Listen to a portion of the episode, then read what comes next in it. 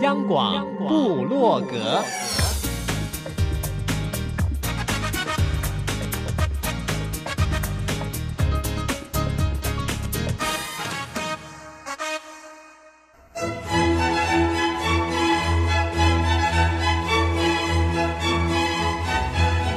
古典音乐。有，独立音乐。有，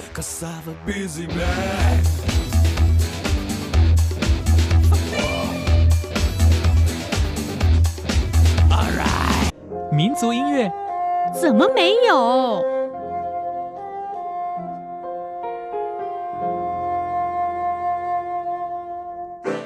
爵士音乐当然有，重要。是在音乐里同乐，哟吼！现在就让大家一同乐吧！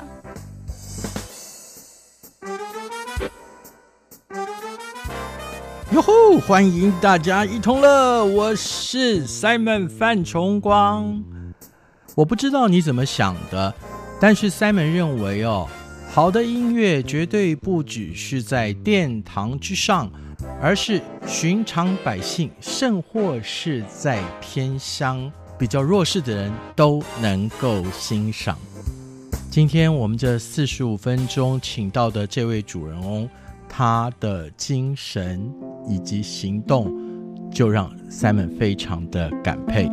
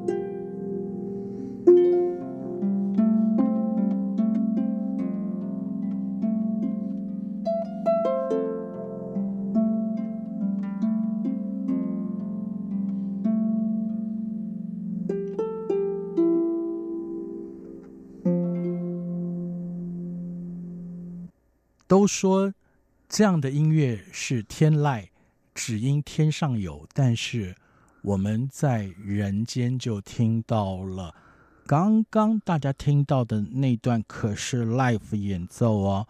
我们今天迎来了竖琴猎人，注意哦，是猎人哦，其实也是达人的李哲英老师。老师你好，大家好，我是竖琴猎人李哲英。为什么叫猎人？嗯，猎人就是小时候开始学英文的一个名字，Hunter。对，那后，来因为开始从事竖琴这个行业，想说要有一个 ID 嘛，就把 Hub 和 Hunter 加在一起，就变成 Hub Hunter 竖琴猎人。哈哈，Double H，谢谢。在我的心目当中，老师你也是达人。虽然台湾有很多可能是所谓的科班出身的竖琴演奏家，是现在台湾是蛮多竖琴演奏家的，但是其实跟您的父亲是有关系的。嗯，早期是都跟我父亲有关啊，后来这些学生辈的慢慢出国深造之后，其实他们的成就都已经超越我的父亲了，他们的竖琴方面的一些造诣。这是必然的啦。嗯，可是我必须讲，台湾如今竖琴演奏家或者是竖琴音乐慢慢的推广，跟李哲英老师的父亲李武南先生是大有关系。再加上李哲英老师近些年这个行为，可以称为有心人，也可以说让人感动。他的琴音除了一般人可以听得到，因为很多演奏的场合也都见得到您。是各种婚丧喜庆，甚至公益场合，我们待会儿再谈这个您近些年在从事的计划。好，刚刚听到的是《远离非洲》这部电影的主题曲，是其实也收录在老师您二零一四年一四年的我跟台湾一个配乐大师范仲培老师我们合出的一张专辑《优雅时光》。这张专辑里面的许多曲子就是很动听，包含古典的曲子，比如说对舒伯特的小夜曲，也有比较流行的，像是流行歌曲，也是电影主题曲《心动》。嗯，对，然后甚至连呃东方动画大师宫崎骏的音乐《霍尔移动城堡》里面的世界元素，我们也都收录在里面。我们待会会听。在进下一首曲子之前。我们已经知道了，竖琴猎人李哲英老师，他告诉我们这个竖琴猎人怎么来了。那刚刚也简单的介绍了李哲英老师，他可以说是一个竖琴世家，因为李武南老师不但早期把竖琴音乐引进了台湾，是的，甚至还让竖琴也 made in Taiwan，然后也外销，是。爸爸很多人给他一个称号，叫做“台湾的竖琴教父”，这个一点都不为过。是，因为我我特别有去请教过。是是是，他原来他是一个在高雄很有名的小提琴老师，最主要是因为他四十年前，嗯、那在一个很偶然的机会，他到日本做乐器考察，才听见了他生平第一个竖琴的琴音，当时打动了他的心，他心里就想。嗯，第一次听到竖琴的声音，他心里就想，这应该是天使的声音。的确，对，爸爸认为说，竖琴的声音是上天派天使带来人间最美好的一个音乐，所以他心里才想要把这个乐器带回台湾，让所有的台湾人都认识他。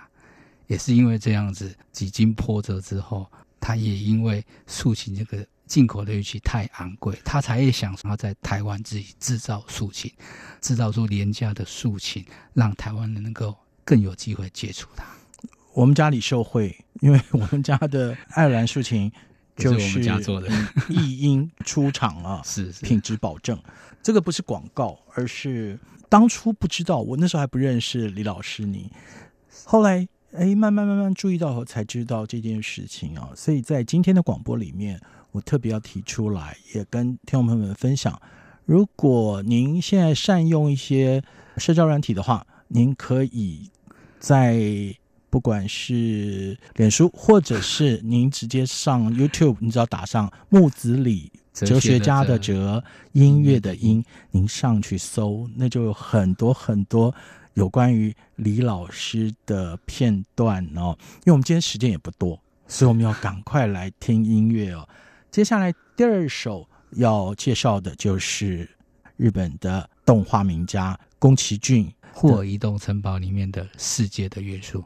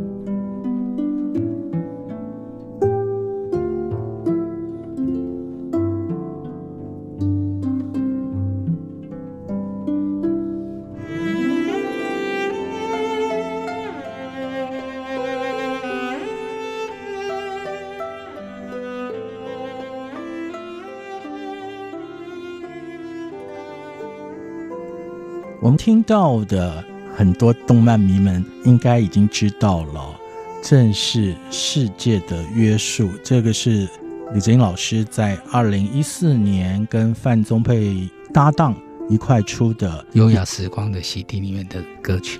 今天我们是因为李老师来了，所以我们就请他把这个音乐也顺便带来跟大家分享。朋友们，现在收听的是中央广播电台台湾之音，大家一同乐，竖琴猎人李哲英老师在这儿跟大家一同乐。这四十五分钟属于每一个人哦。朋友们，如果你听了有任何的感动，都欢迎您跟我们联络，因为待会还要谈很棒的计划哦。既说李老师你是音乐世家、竖琴世家。可是你又不是音乐科班出身，是怎么回事儿？基本上是因为年少的时候对练琴这件事非常的反感。我我，我就是小提琴还有 flute 的逃兵啊。那小时候不爱练琴嘛，那爸妈看着孩子不练琴，当然也知道说不练琴在音乐上绝对不可能有任何的累积的成就的，所以在小学毕业。我们那个年代刚好是升学主义，所以就妈妈就说：“那你不爱练琴，那你就好好念书吧。”嗯，所以国中之后，我也就跟乐器、竖琴或者钢琴已经没有任何的关系了。你就专心的读书。所以，再回到竖琴之路前，我知道你那时候是已经是电脑工程师了吗？对，我的退伍之后是在大同公司当一个电脑工程师。那又怎么会又回到竖琴之路？我是觉得很奇怪耶。其实这中断的十几年呐、啊，话说虽然我没有在学竖琴、弹钢琴，可是家中就是充满着竖琴的声音，还有竖琴这个乐器。因为哥哥是走的音乐的，对，所以他从早到晚其实都在练琴。是，那爸爸也在教学生。说真的，就是耳濡目染。其实很多音乐、竖琴音乐，我听在耳里，其实都记在脑海里。我们在运动场上哦，会有所谓的印象练习，是不是？其实，在你的脑袋中，你应该是不止印象，还有你的内心深处那个因子都还没有拿掉。其实。小孩子就是这样，你强迫他做这件事，他不愿意做。可是当你让这个孩子不要去碰这个东西的时候，他心里就会觉得说：为什么不能碰？所以这十几年来，虽然说没有专心在学，那自己课余的时候，其实家里那么多竖琴，也都是会自己拿来乱弹一下。嗯，那对竖琴这个乐器。并没有说陌生到完全形同陌路，是对。所以在退伍之后，虽然我做了一个电脑工程师，可是在一个超级超级偶然的机会下，就是我的哥哥李泽义老师，对，一直走在竖琴这条路上的我的一个明灯，他把我拉回来了。也许现在我们不强调每个人都可以当演奏家，但是我们如果可以给孩子一个环境，先接触，然后当有一天。有兴趣的时候，那是可以成为终身陪伴你的。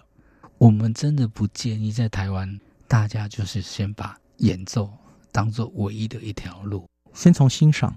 对，就是欣赏。你有兴趣之后，因为任何的艺术，你如果没有兴趣做下去，就算你把它当做是终身的工作，那还是很痛苦的一件事情。所以欣赏之后，当然你有这样一个稍微一点天赋，那加上练习之后，当然你在音乐上你就会慢慢的累积。至于要不要把它当做工作，有时候是要靠一点机运呐。是，像我身边很多优秀的音乐老师啊，也是因为现在的大环境，说真的不是太佳之下，工作机会越来越少，很多人都扬弃了他的专业。甚至去当一个简单的事务员啊，或是去做一个小生意啊。重点就是因为在台湾这个音乐的艺术的环境，说真的，并没有让大家有机会。李泽英老师他虽然这么说，可是他就在做一个撒种的工作。我刚前面已经提到一个计划，刚开始这个计划的雏形应该不是太清楚嘛？对，其实这个计划应该说是五年多前那个时候。爸爸的身体有一些状况，然后家里的工厂经营也有一些问题。那个时候，我跟我哥两个人就苦劝我爸爸说：“你年纪到了，也应该退休了。然后劝爸爸把家里的竖琴工厂慢慢的关起来休息。爸爸当时做了一个非常痛苦的决定，就是一步一步的退出这个制造的行业。那那个时候我就想，或许我没有办法帮爸爸把他的竖琴卖给台湾的每一个人，但是我要用我会的方式，我只会弹竖琴，我至少要把竖琴的声音带到台湾的每一个角落，每一个角落，尤其是一些偏乡的小学校的孩子们。嗯，我们都知道那些偏乡的孩子很少有机会去文化中心音乐厅听一场完整的音乐会，他们真的太少机会。对，更不要说像我这么冷门的乐器竖竖琴。嗯，所以我就想，孩子们没有看过竖琴，我就搬过去给他们看。我跟朋友们描述一下哦，如果是演奏用的竖琴，它还是个大个儿哦，比 double bass 还要大。呃，而且 它的重量更重。对，对，然后所以你如果没有吸行器的话，你 是很难移动它的。即便是这个 size 比较小的爱尔兰竖琴，是它要携带相对方便而已。李泽英老师他愿意下乡就开始了，而且这一开始到现在都没有中断。他的足迹是踏遍了台湾的偏乡学校，而且。您的计划后来越来越成熟之后，你锁定的都是那个百人以下的小学校，真的是小学校啊！嗯，因为这个小学校，很多人都跟我讲说，你要推广竖琴，你应该去很多人的地方。对啊，比较多人可以听到啊。对，我爸爸以前也是用这样的一个想法，可是我觉得现在社会的资讯，说真的，相对的已经很发达了。如果真的有心、有能力。想要接触这个乐器的人，他们很容易可以接触得到，但是偏乡的孩子不一样，偏乡孩子他们缺的就是机会。对，然后其实教育跟都会区或者一些大学校那个资源是有落差的哦。我们谈到这计划的详细，必须在我们听完下面一首曲子之后，我相信你会更深刻。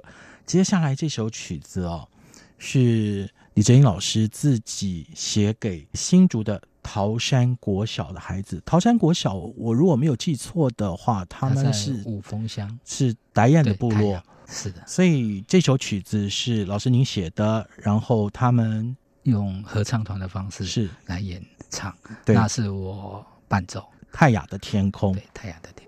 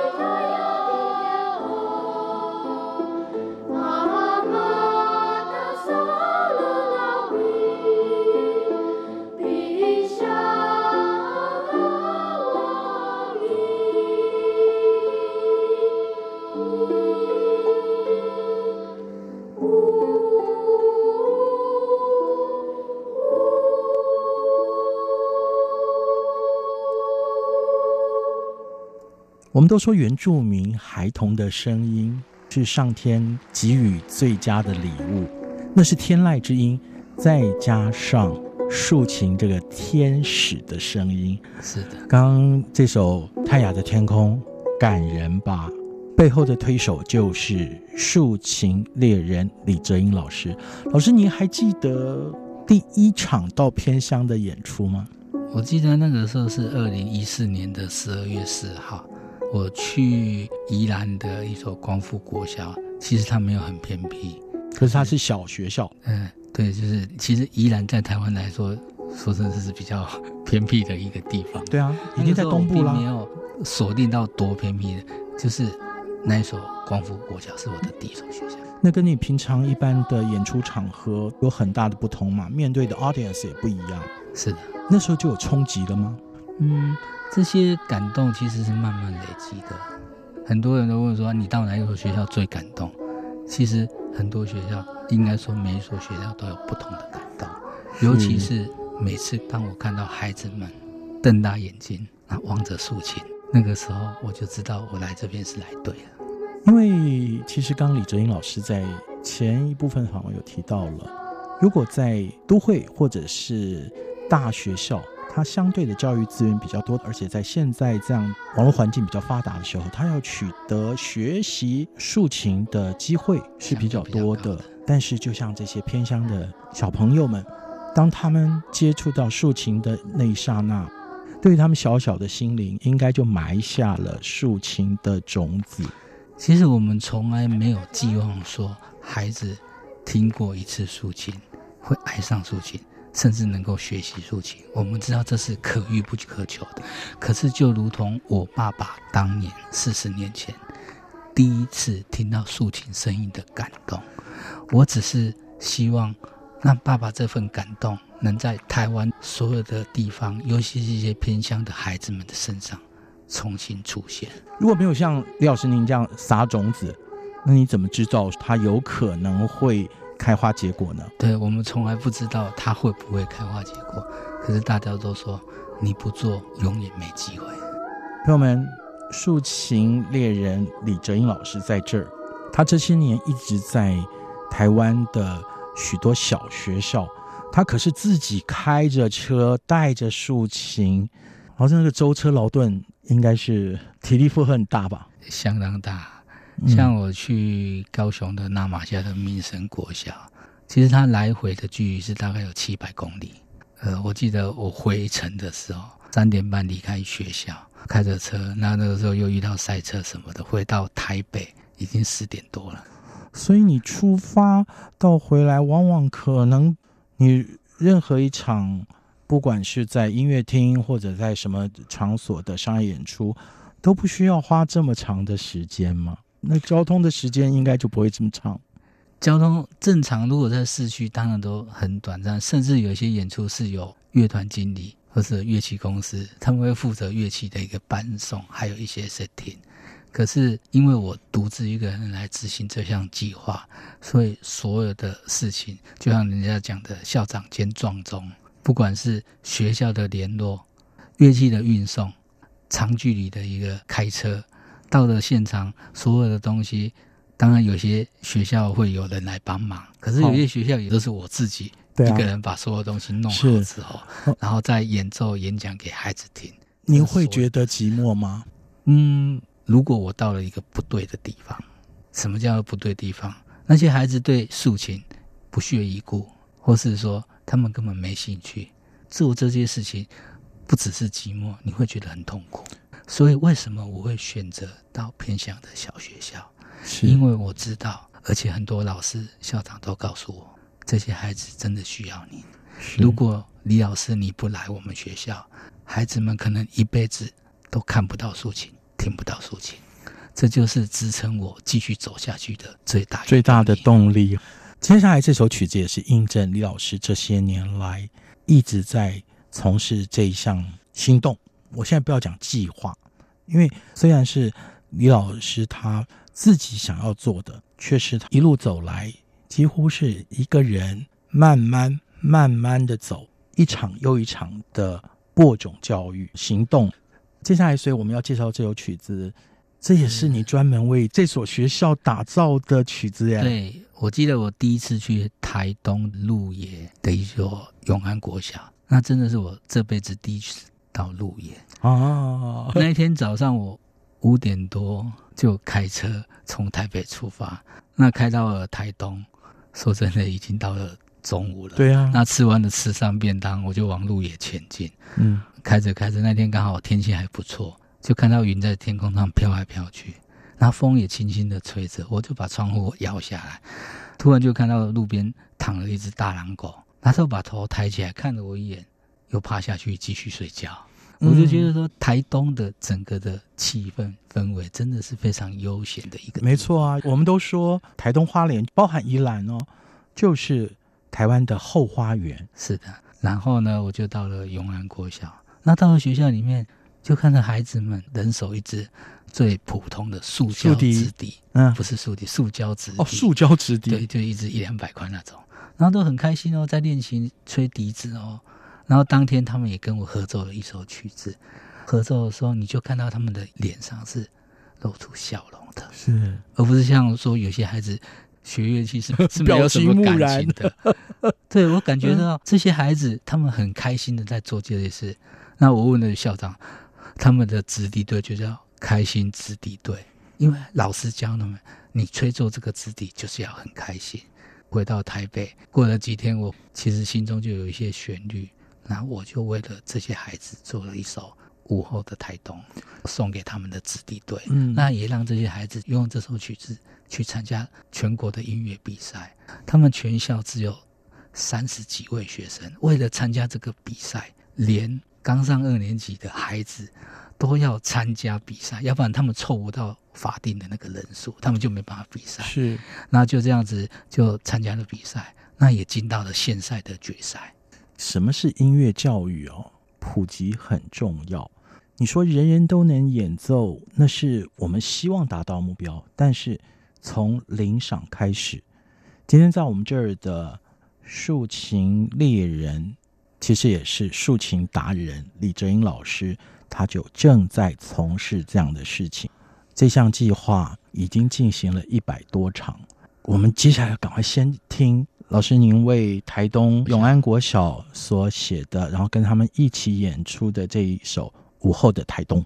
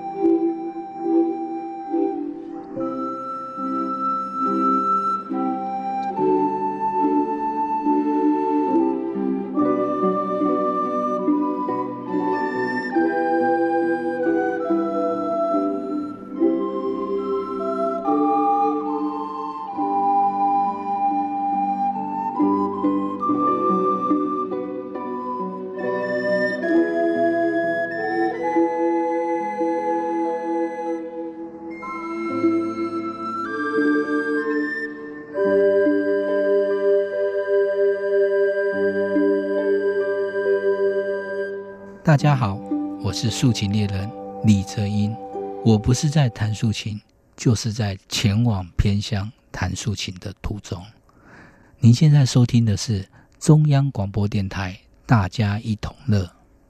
刚刚大家听到的这首曲子，就是李泽英老师在前往台东永安国小跟孩子们用竖琴交朋友的路上看到了一些景象，然后又听到了这些小朋友的反应，于是他写下这首曲子。他用竖琴，小朋友们就用塑胶的直笛跟他合奏的午后的台东。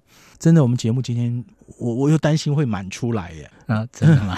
所以李老师现在完成了一百多场，你有你的目标吗？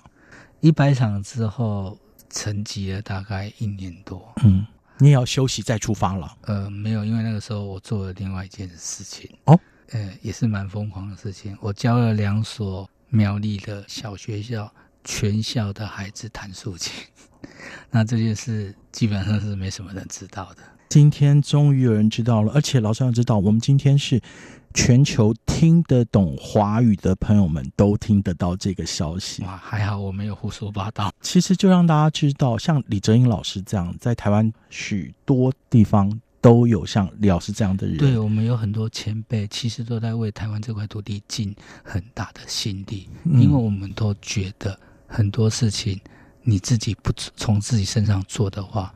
它就是不会发生，老师，所以我们都知道的，要完成五百场，这是一个阶段目标。其实我继续喊了五百场这件事情，大家想想嘛，我三年才跑一百场，五百场还要继续跑十二年。那以我今年四十七岁，我要跑到六十岁，有的时候如果有一些耽搁的话，或许六十岁之后我还没有跑完。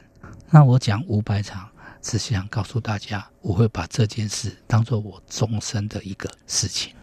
老师会不会希望这个除了是你自己的一场马拉松以外，也能够有人接棒？这个我从来不敢设想啦。弹竖琴很多人在弹，可是你要扛着自己的竖琴在台湾各处跑，我相信全台湾。甚至全世界没有几个人能办得到，因为像我们的踏板竖琴呢，一把就有四十公斤，再加上一些里里扣扣的东西，说真的，对体力上的负荷是非常大的。所以我们也从来没有想到说说有人能接棒呢。